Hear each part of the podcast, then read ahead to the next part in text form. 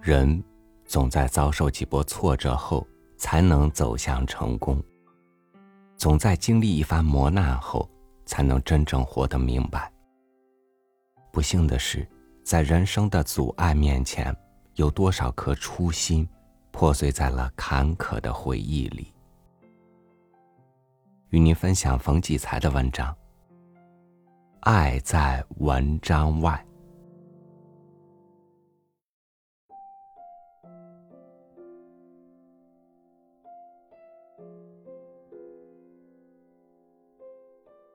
外地通晓些文坛事情的人，见到我这幅标题，便会感到奇怪。孙犁与方季都是天津的老作家，同居一地，相见何难？还需要以文为记吗？岂非小题大做？这话说来令人凄然。经历十年磨难，文坛的老作家尚有几位健壮如前者？孙犁已然年近古稀，体弱力衰，绝少参加社会活动，过着深居简出、贪闲求静、以花草为伴的老人生活。偶尔写一写他那精熟练达的短文和小诗。方剂落得右边半身瘫痪，言语行动都很困难，日常穿衣、植物、拄杖，乃至他仍不肯丢弃的嗜好书法，皆以左手为之。这便是一位以清新隽永的文字，长久轻拨人们心弦。一位曾以华丽而澎湃的才情撞开读者心扉的两位老作家的情况。虽然他们之间只隔着十几条街，若要一见，并不比分居异地的两个健康朋友相会来得容易。他们是青年时代的挚友，至今感情仍互相紧紧拴结着。却只能从来来往往的客人们嘴里探寻对方的消息，以对方尚且安康为快，以对方一时病困为忧。在这忧乐之间，含着多少深情？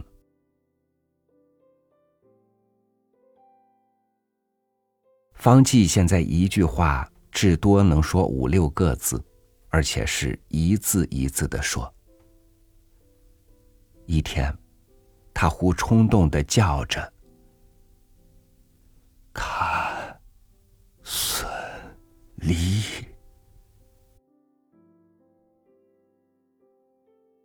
方剂是个艺术气质很浓的人，往往又纵情任性，感情叫他做什么他就做什么。看来他非去不可了。他约我转天下午同去。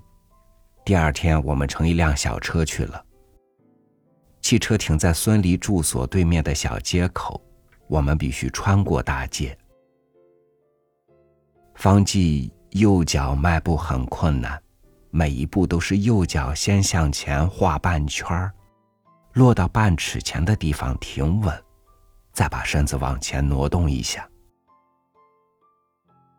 他就这样艰难的走着，一边自言自语，仿佛鼓励自己似的说：“走，走，走，好，好，好。”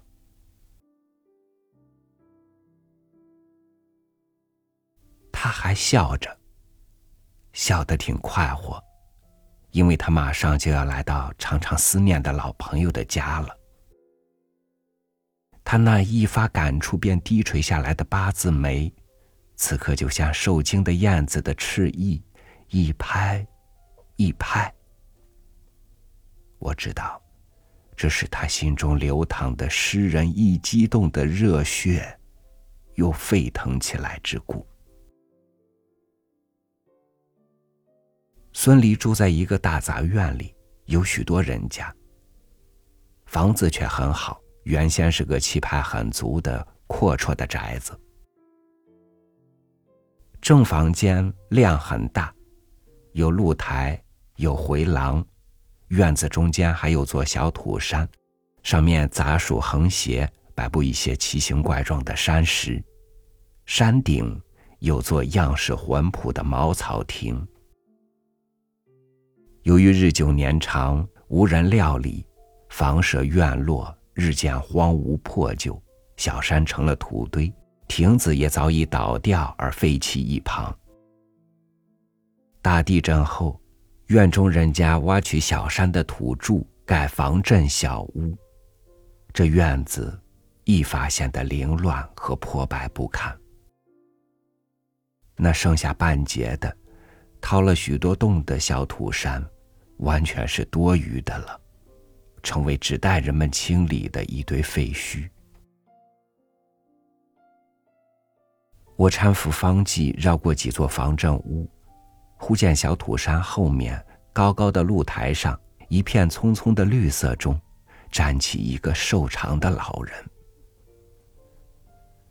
头戴顶小檐的旧草帽，白衬衣外套着一件灰粗布坎肩，手拄着一根细溜溜的黄色手杖，面容清绝，松形鹤骨。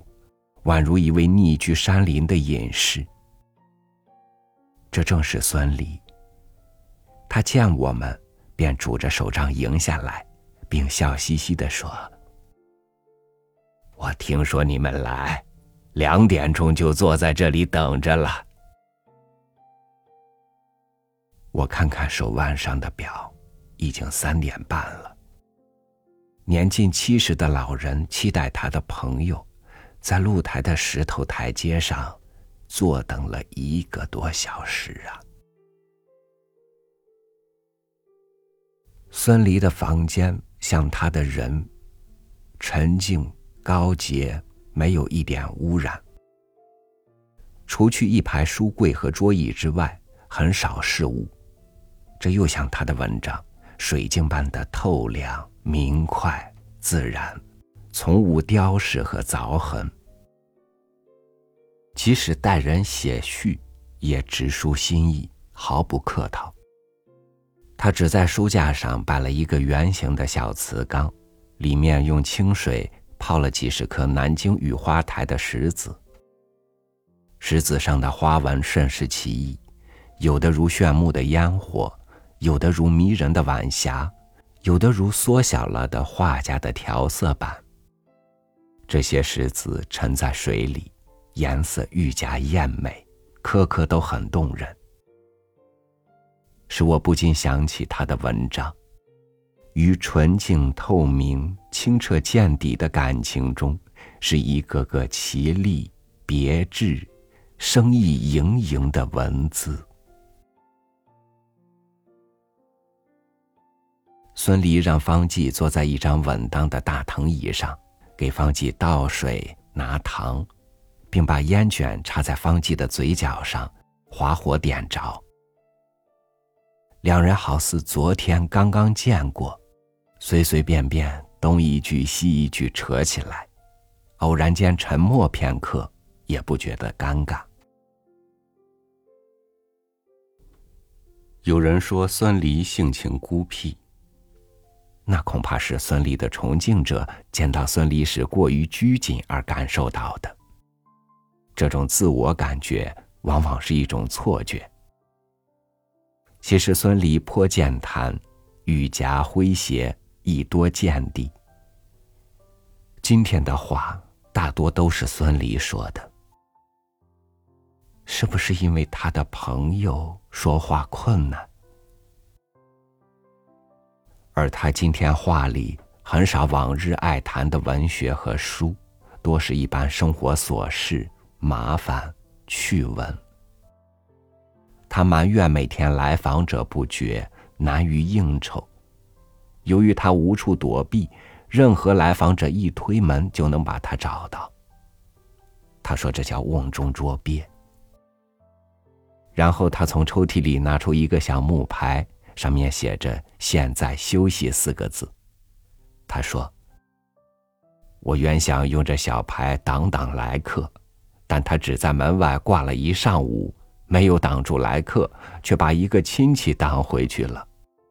这亲戚住得很远，难得来一次，谁知他正巧赶上这牌子，这一下他再也不来了。说着，他摇摇头，无可奈何的笑了，逗得我们也都笑起来。随后，他又同方季扯起天津解放时刚入城的情景。那时街上很乱，他俩都是三十多岁，满不在乎，骑着车在大街上跑。一个敌人的伞兵朝他们背后放了一枪，险些遭暗算。他俩身上也带着枪，忙掏出来回敬两下。也不知那伞兵跑到哪里去了。我们都是文人，哪里会放枪？这事你还记得吗，老方？记得，记得。好险呀！方季一字一句的说，两人便一阵开心的哈哈大笑。真险呐！但这早已是过去的事了。谈起往事是开心的，还是为了开心才谈起那些往事？此刻他俩好像又回到那活泼、快乐、无忧无虑。生龙活虎的青年时代。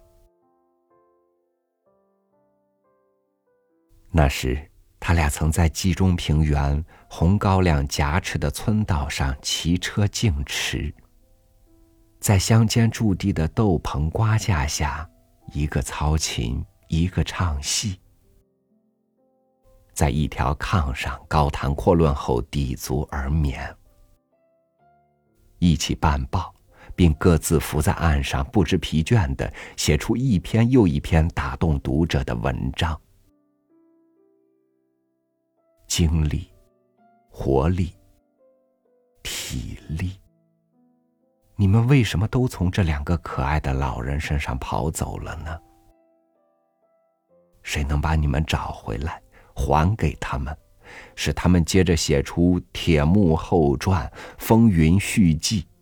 写出一个个新的、活生生的、连续下来的不连续的故事。他们还要一个重返白洋淀，一个再下三峡，用他们珠玑般的文字，娓娓动听的向我们诉说那里今日的风情与景象。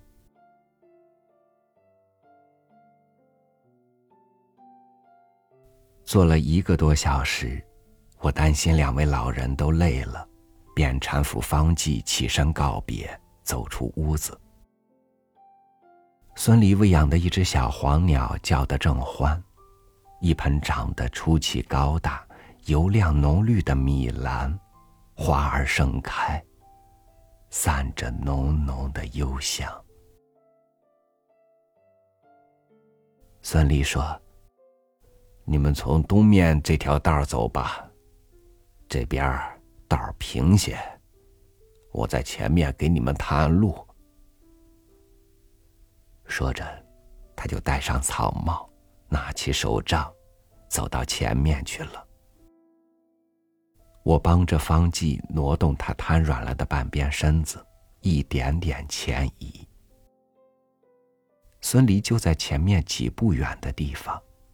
用手杖的尖头把地上的小石块一个个拨开。他担心这些碎石块儿成为朋友行动的障碍。他做的认真而细心，哪怕一个栗子大小的石子，也“哒”的一声拨到小径旁的乱草丛里去。这情景真把我打动了。眼睛不觉潮湿了。还有什么比爱、比真诚、比善良的情感更动人吗？这两个文坛上久负盛名的老人，尽管他们的个性不同，文章风格迥然殊别，几十年来却保持着忠诚的友情。世事多磨，饱经风霜，而他们依然怀着一颗孩童般纯真的心，体贴着对方，一切仿佛都出自天然。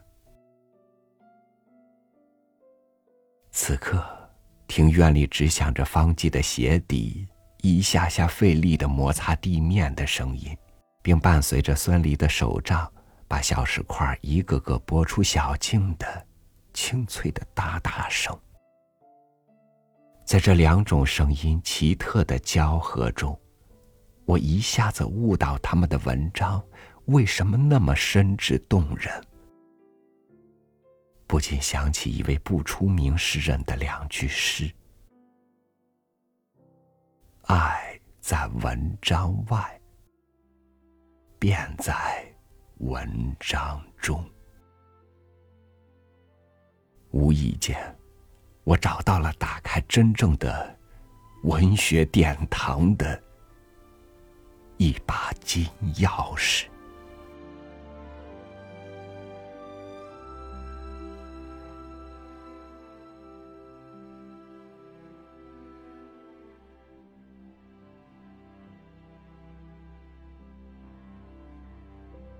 当我们感受到生活的残酷冷清。何曾想到，生活里的善意和温暖又是从哪里来的呢？爱在文章之外，幸福或许也在生活之外。感谢您收听我的分享，我是朝雨，祝您晚安，明天见。